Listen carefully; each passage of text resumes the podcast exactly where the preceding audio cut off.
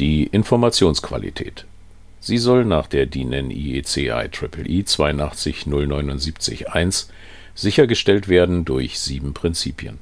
Insbesondere eine dieser Prinzipien begegnet uns oftmals bereits in der vom Kunden übermittelten technischen Dokumentation. Es geht um das Prinzip der Verständlichkeit. Und damit ein herzliches Willkommen zu einer neuen Folge unseres Podcasts zur technischen Dokumentation. Mein Name ist Frank Sommer und ich bin technischer Redakteur bei der GFT Akademie. Verständlichkeit. Was ist das eigentlich? Was verbirgt sich hinter diesem Begriff?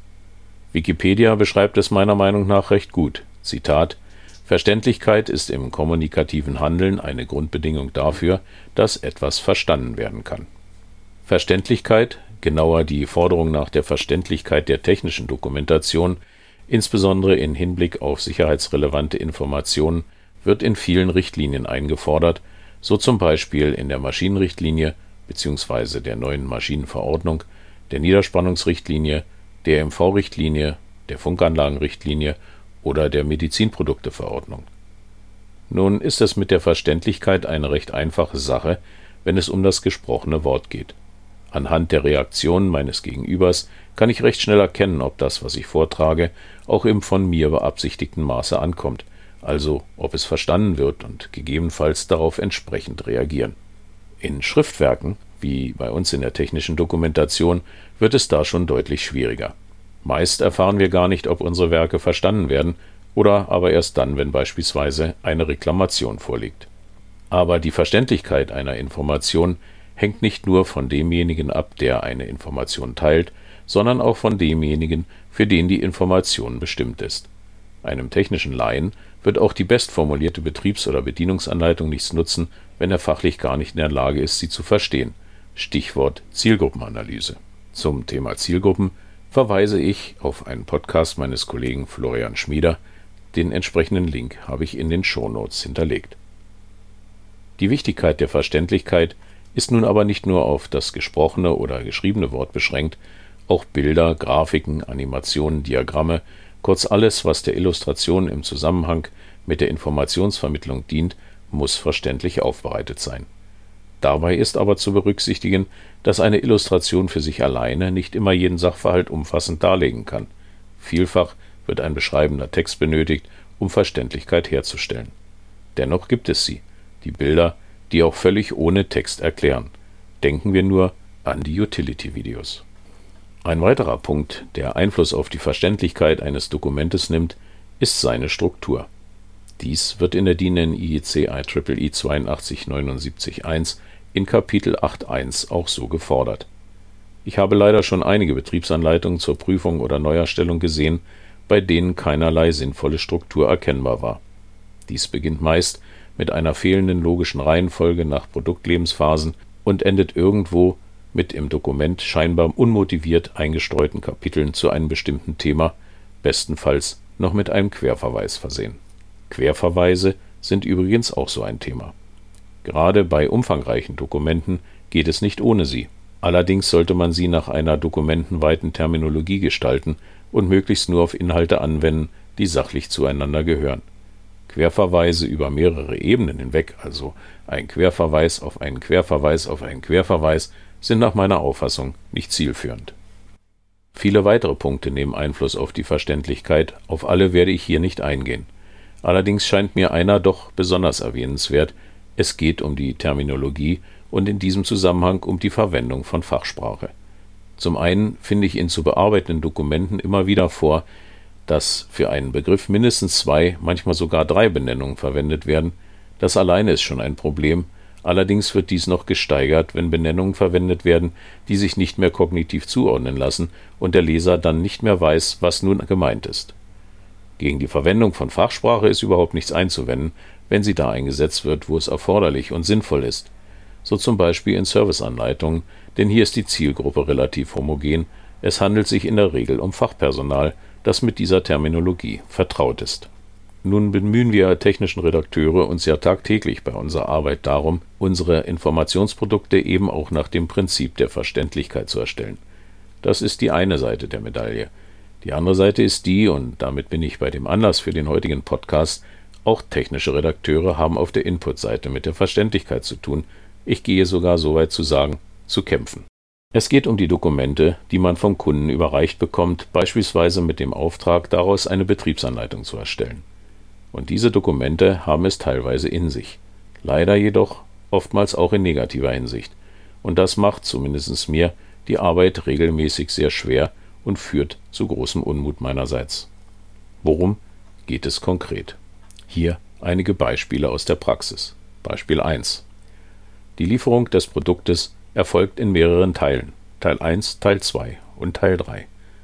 Klingt erst einmal nicht schlecht, nur muss man dazu wissen, dass an anderer Stelle dieses Dokuments herauskam, dass zu dem Produkt noch weitere Elemente Teil des Lieferumfangs sind, was jedoch im eigentlichen Kapitel zum Lieferumfang mit keinem Wort erwähnt wird.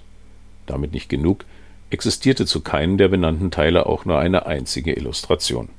Beispiel 2. Sollte der Abstand zwischen Modul A und Modul B zu groß sein, muss der Anschlusswert angepasst werden. Weitere Informationen gab es hierzu nicht. Mir stellte sich daher die Frage, wann ist der Abstand zwischen Modul A und Modul B denn korrekt, beziehungsweise wann ist er zu groß und welcher Anschlusswert ist hier wie anzupassen? Beispiel 3. Der Sammelablauf sollte tiefer als der Sammelwasserbehälter montiert werden. Nun, das ist schon aus physikalischen Gründen zu empfehlen, aber um welches Maß? Und sollte? Abgesehen davon, dass es sich um ein zu vermeidendes Modalverb handelt, das heißt, der Ablauf muss gar nicht zwingend tiefer liegen? Wehe, das interpretiert der Monteur falsch. Beispiel 4. Alle elektrischen Verbindungslinien sind ordnungsgemäß auszuführen. Nun gut, ich bin gelernter Elektrotechniker und nach nochmaligem Gegenprüfen des betreffenden Kapitels zur Sicherheit gelangte ich dann zu der Überzeugung, dass der Autor mitteilen wollte, alle elektrischen Leitungen sind fachgerecht zu verlegen und anzuschließen.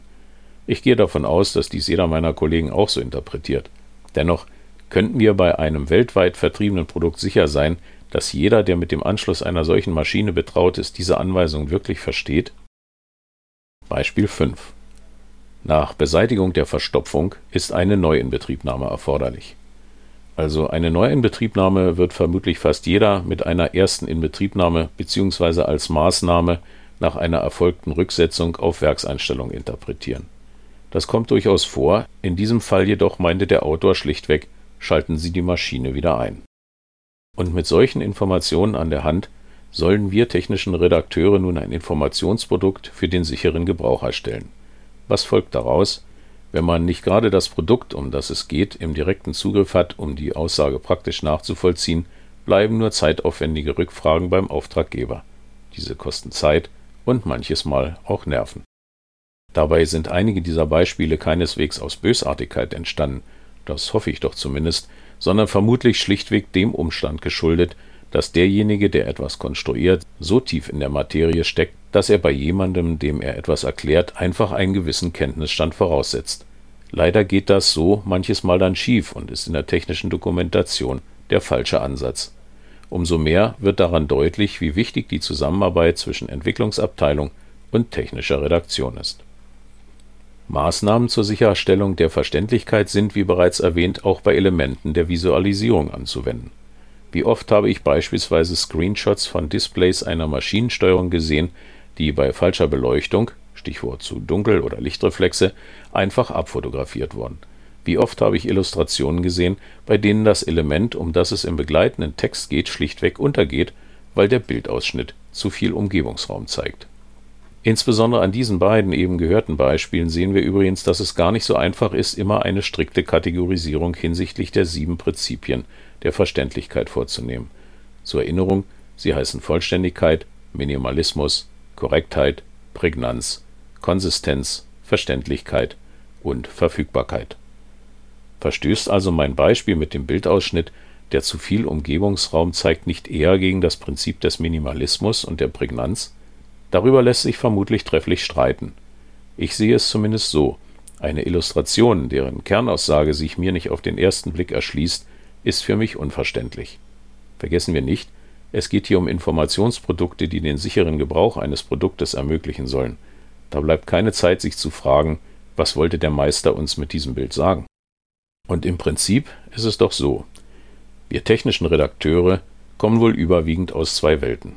Die einen haben technische Kommunikation auf der Hochschule von der Pike auf gelernt, die anderen, so wie ich, kommen als Praktiker mit jahrzehntelanger Berufserfahrung aus einem technischen Sektor und sind technische Redakteure als Seiteneinsteiger geworden. Gemeinsam stehen wir aber oftmals vor dem gleichen Problem. Der technische Redakteur von der Hochschule wird mangels jahrelanger praktischer Erfahrung in irgendeinem technischen Sektor genauso hilflos reinschauen wie ich, wenn es beispielsweise um den technischen Teil einer Betriebsanleitung zu einer komplexen Anlage aus der Verfahrenstechnik geht. Umso mehr ist es von großer Wichtigkeit, dass wir für unsere Arbeit Informationen an die Hand bekommen, die auch für uns verständlich sind. Halten wir also fest. Dass ein Informationsprodukt verständlich sein muss, wird von vielen EU-Richtlinien bzw. Verordnungen gefordert. Das Prinzip der Verständlichkeit ist eines der sieben Prinzipien zur Sicherstellung der Informationsqualität. Die Forderung nach Verständlichkeit betrifft nicht nur den Text, sondern beispielsweise auch Illustrationen, die Terminologie oder die Struktur eines Informationsproduktes. Und die Verständlichkeit eines Dokumentes ist nicht nur für den Bediener eines Produktes von Bedeutung, sondern auch für die technische Redaktion. Und damit sind wir am Ende unserer heutigen Folge. Wenn Ihnen diese gefallen hat, dann lassen Sie uns doch ein Abo da. Klicken Sie hierzu ganz einfach auf die Schaltfläche Abonnieren unter dem Player-Bedienfeld. So verpassen Sie keine Folge. Vielen Dank fürs Zuhören und bleiben Sie der technischen Dokumentation gewogen. Ihr Frank Sommer.